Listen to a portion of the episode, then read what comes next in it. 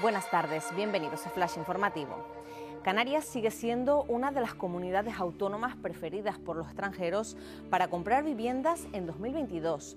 El precio medio que se pagó por un inmueble fue de 190.000 euros, un 4% más que en 2021.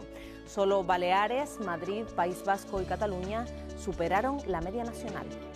El drama de la ruta canaria, muertes sin respuesta, inmigrantes desamparados a los 18.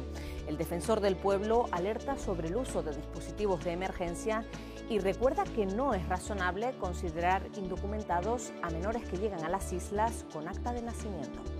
El Cabildo de Tenerife propone a la Universidad de La Laguna retrasar las clases a las 10. El presidente insular, Pedro Martín, explica que la iniciativa incluye una aportación adicional de 10 millones al año a distribuir entre las facultades que puedan hacer el ajuste. Aaron Gómez presenta en Televisión Canaria Una mala noche, la tiene cualquiera. La nueva apuesta de la cadena autonómica para la noche del viernes, un producto de Report Line grabado en los estudios de Plató del Atlántico, contará cada semana con la participación de monologuistas y humoristas reconocidos dentro y fuera de las islas. Más noticias en diariodavisos.com.